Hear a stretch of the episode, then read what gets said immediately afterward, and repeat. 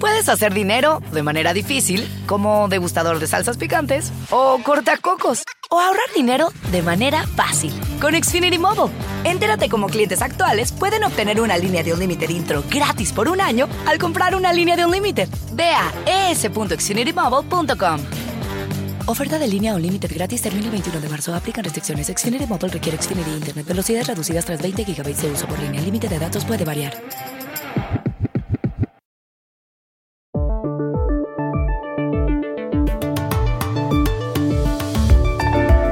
79 presos murieron el martes en motines que tuvieron lugar en cuatro cárceles del Ecuador. En la mañana de ayer volvieron los desórdenes en un centro penitenciario en Guayaquil. Fueron controlados. Este es el momento en el que entró la policía. Hay palabras fuertes. ¡Abre escudo! ¡Al piso! ¡Al piso, al piso, al piso! ¡Todo el mundo al piso!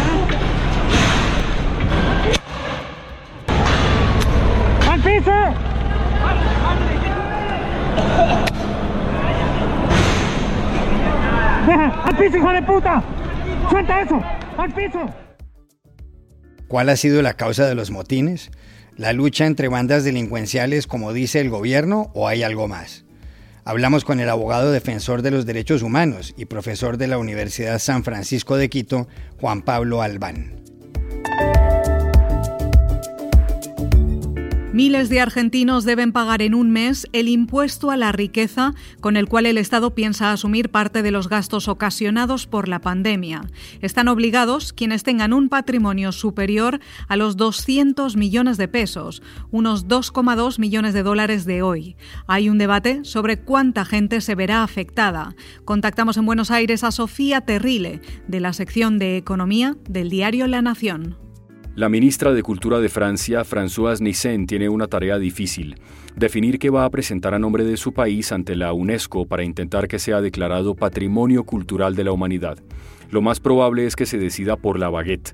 Hoy les contamos la historia de ese pan emblemático. Además, hablamos con el panadero francés Jacques Sanento, dueño de una panadería muy conocida aquí en Bogotá.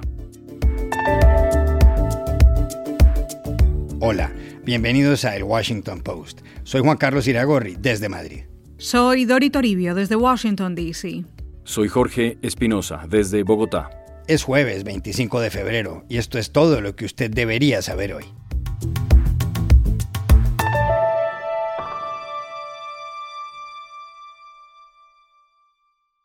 La dramática situación en cuatro centros penitenciarios del Ecuador, que el martes dejó 79 muertos, continuó ayer en la mañana en la cárcel regional de Guayaquil. Al final, los agentes del Servicio de Atención Integral para Personas Privadas de la Libertad y Adolescentes Infractores lograron controlar el motín. Los fallecidos perdieron la vida no solo en esa prisión de Guayaquil, sino también en la penitenciaría del litoral, cerca de allí, en la de Turi, en Cuenca, y en la de máxima seguridad de la Tacunga, en Cotopaxi. En esas cuatro cárceles se concentran el 70% de los presos de todo el país. En el Ecuador hay unas 40.000 personas en prisión. El director del sistema penitenciario, Edmundo Moncayo, compareció públicamente el martes para explicar cuáles fueron las causas de los motines. Dos grupos tratando de encontrar un liderazgo delictivo al interior de los centros de privación de la libertad. El presidente Lenín Moreno se pronunció en el mismo sentido. En Twitter culpó a diversas organizaciones criminales. Se habla de seis, los choneros, los pipos, los chone killers, para otros los chon killers, los tiguerones, los lagartos y los lobos. En los últimos meses se había vivido una relativa paz porque el líder de los choneros, Jorge Luis Zambrano, conocido como Rasquiña, logró cierto consenso con los demás grupos, pero fue asesinado en diciembre tras haber salido de la cárcel y volvió la violencia. ¿Son las disputas entre las bandas el único motivo de los motines, como sostiene el gobierno? Se lo preguntamos a Juan Pablo Albán, abogado defensor de los derechos humanos y profesor del Sistema de Clínicas Jurídicas de la Universidad San Francisco de Quito. Desde finales del 2018, la situación en los centros carcelarios del Ecuador se ha deteriorado notablemente. Esta cuestión ha ocupado los titulares de la prensa nacional e internacional y el episodio del pasado martes no es el primero que ha costado la vida o graves lesiones no solo a personas privadas de libertad, sino también a las personas que se ocupan de su custodia. Este problema tiene en realidad dos causas. La primera de ellas es la lucha que efectivamente libran diversas bandas de delincuencia organizada, cuyos miembros se encuentran internados en los establecimientos carcelarios por mantener el control de dichos establecimientos. Y la segunda es la falta de debida diligencia del Estado ecuatoriano en la atención de la situación de las personas privadas de libertad. Tenemos un sistema carcelario con capacidad instalada para algo más de 28 mil personas que alberga sobre las 40 mil personas. No hay personal suficiente de custodia en el Servicio Nacional de Atención Integral a las Personas Privadas de Libertad. No hay protocolos apropiados para el control de ingreso de objetos ilícitos, particularmente armas. No hay mecanismos de selección y división a los efectos de mantener separados a aquellos internos que pudieran representar un riesgo para sí mismos y para el resto de la población carcelaria.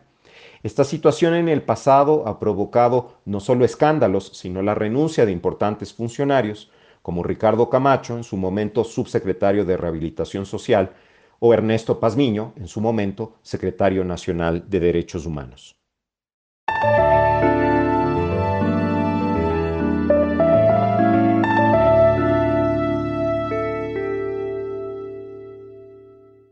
En Argentina se sienten ya los efectos de la ley por la cual se estableció un impuesto a la riqueza con el fin de sufragar parte de los gastos que genera la pandemia del coronavirus. La ley, aprobada a principios de diciembre, se llama de aporte solidario y extraordinario. La norma establece el pago de entre el 2 y el 3,5% del patrimonio de una persona cuya fortuna supere los 200 millones de pesos, unos 2.230.000 dólares de hoy. A la contribución más alta están obligados quienes posean más de 35 millones de dólares. El año pasado, el Producto Interno Bruto de la Argentina cayó un 11,8%. La tasa de pobreza pasó del 35,4 en 2019 al 40,9 en 2020. En ese país hay 2 millones de contagiados y ha habido 51 mil muertos. Otras naciones han grabado en distintos momentos las grandes fortunas. Lo hicieron en Europa tras la Segunda Guerra Mundial y también Irlanda en la crisis de 2008. Algunos países aún tienen impuestos a la riqueza. En la lista se encuentran España, Suiza y Noruega. Bolivia tomó el mismo camino en diciembre. ¿Cuántos argentinos deberán pagar el mes próximo este impuesto? ¿Piensan algunos acudir a los tribunales? Para saberlo, llamamos a Buenos Aires a Sofía Terrile, periodista del diario La Nación, donde ha escrito sobre el tema. Bueno, todas las personas que están contempladas en esta ley van a tener que hacer frente al impuesto a la riqueza el 31 de marzo. De acuerdo con datos del fisco argentino de la FIP, en principio iban a ser unas 12.000 personas las que deberían pagar el gravamen, pero unas semanas después corrigieron ese número a 13.000 personas. Los tributaristas y contadores argentinos, los que tienen entre sus clientes a muchos de estos contribuyentes, creen que el número de personas que va a tener que pagar el impuesto a la riqueza está entre 20.000 y 30.000, o sea, bastante más.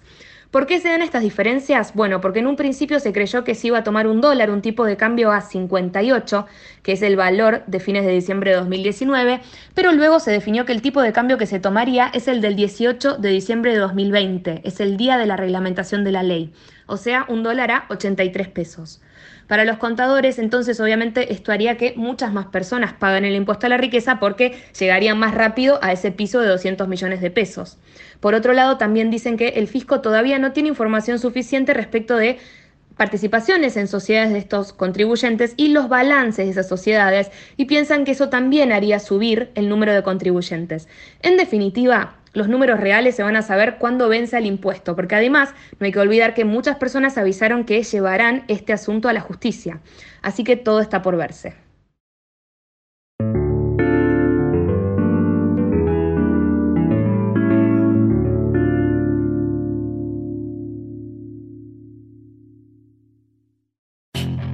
Puedes hacer dinero de manera difícil, como degustador de salsas picantes, o cortacocos, o ahorrar dinero de manera fácil con Xfinity Mobile. Entérate cómo clientes actuales pueden obtener una línea de un límite intro gratis por un año al comprar una línea de un límite. Ve a es.xfinitymobile.com. Oferta de línea o límite gratis termina el 21 de marzo. Aplican restricciones. Xfinity Mobile requiere Xfinity Internet. Velocidades reducidas tras 20 GB de uso por línea. El límite de datos puede variar. El mes entrante, la ministra de Cultura de Francia, Françoise Nissen, debe tomar una decisión muy importante. Tendrá que escoger una de tres cosas para presentarla ante la UNESCO, con la idea de que sea declarada Patrimonio Cultural de la Humanidad. La primera son los emblemáticos techos grises de zinc de los edificios de París. La segunda, los viñedos de Arbois. Y la tercera, la célebre baguette. Desde ya Espinosa, muchos consideran que esta barra de pan no tiene rival y que la ministra la apoyará. Hay quienes dicen además que el propio presidente Emmanuel Macron influirá en la decisión de la ministra, pues en el Palacio del Elíseo, sede de la presidencia en París y donde trabajan 800 personas, se consumen unas mil baguettes al día. La baguette iragorri es un pan de unos 65 centímetros de largo, 4 a 6 de ancho y 3 a 5 de alto. Sus ingredientes son harina, agua, levadura y sal. En Francia, un país de 68 millones de habitantes, se consumen 32 millones de baguettes diariamente. Steve Kaplan, profesor de historia de la Universidad de Cornell en Estados Unidos y a quien el diario francés Le Figaro llama el ayatolá del pan, dice que la baguette debe ser crujiente por fuera y que la masa interior, si se aprieta con los dedos, debe retomar su forma rápidamente. Para Kaplan, una buena baguette no necesita mantequilla, ni jamón, ni queso, ni mermelada. Por otra parte, sobre el origen de la baguette hay varias teorías. Una sostiene que Napoleón les pidió a los panaderos un pan que cupiera en el bolsillo de sus soldados. Otra afirma que el ingeniero constructor del metro de París, Fulgence Bienvenu, al ver que los obreros peleaban con la navaja que llevaban para cortar el pan, solicitó a las panaderías que hicieran uno más delgado que pudiera partirse con las manos. Pero para saber qué es una buena baguette, llamamos ayer en Bogotá al panadero francés Jacques Anento, propietario de la conocida panadería y pastelería Jacques. Hola Juan Carlos, une baguette, c'est l'âme, c'est l'esprit. Es lo más simple y lo más difícil. Es el alma y el espíritu. Es el toque de la mano del artesano. Es tener el cielo en la tierra. Es oír ese crunch que sale esa alveolas de fermentación, de masa madre, de tiempo, es poder lograr un producto único para personas únicas, con un aroma que sabe a tierra, perfecta, imperfecta, con sabor a hombre.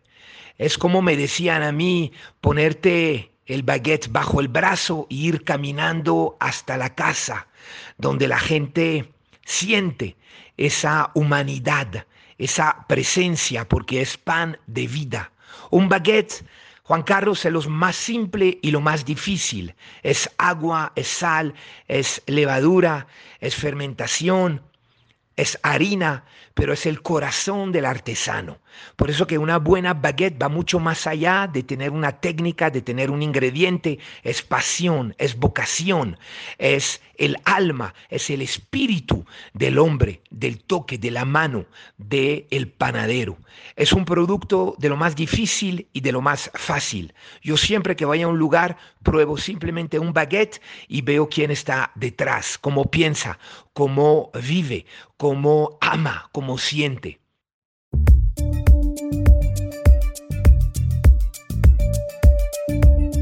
Y estas son otras cosas que usted también debería saber hoy.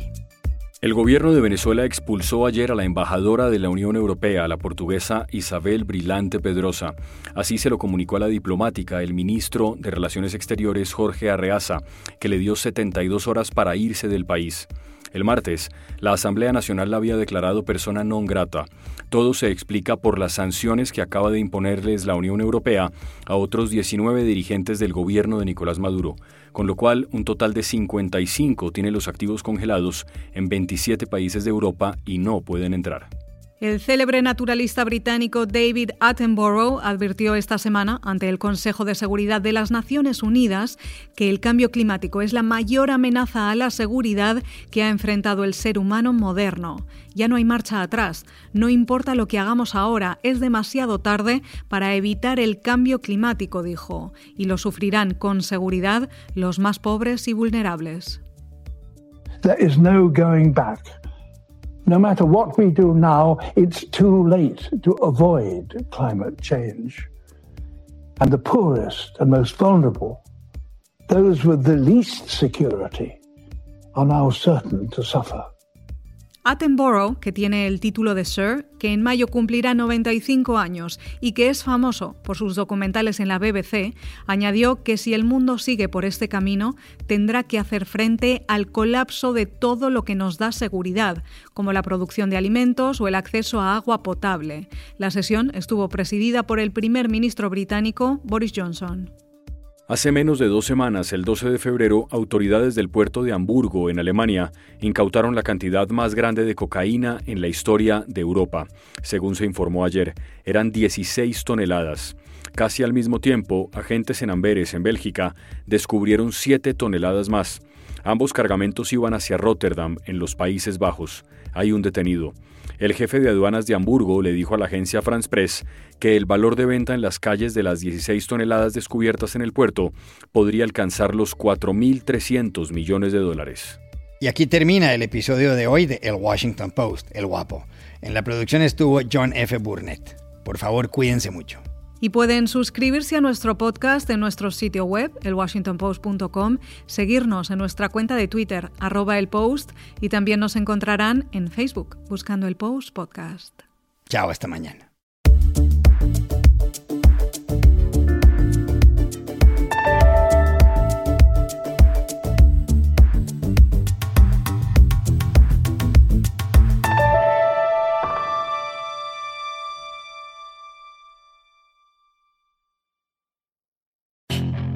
Puedes hacer dinero de manera difícil, como degustador de salsas picantes, o cortacocos, o ahorrar dinero de manera fácil con Xfinity Mobile.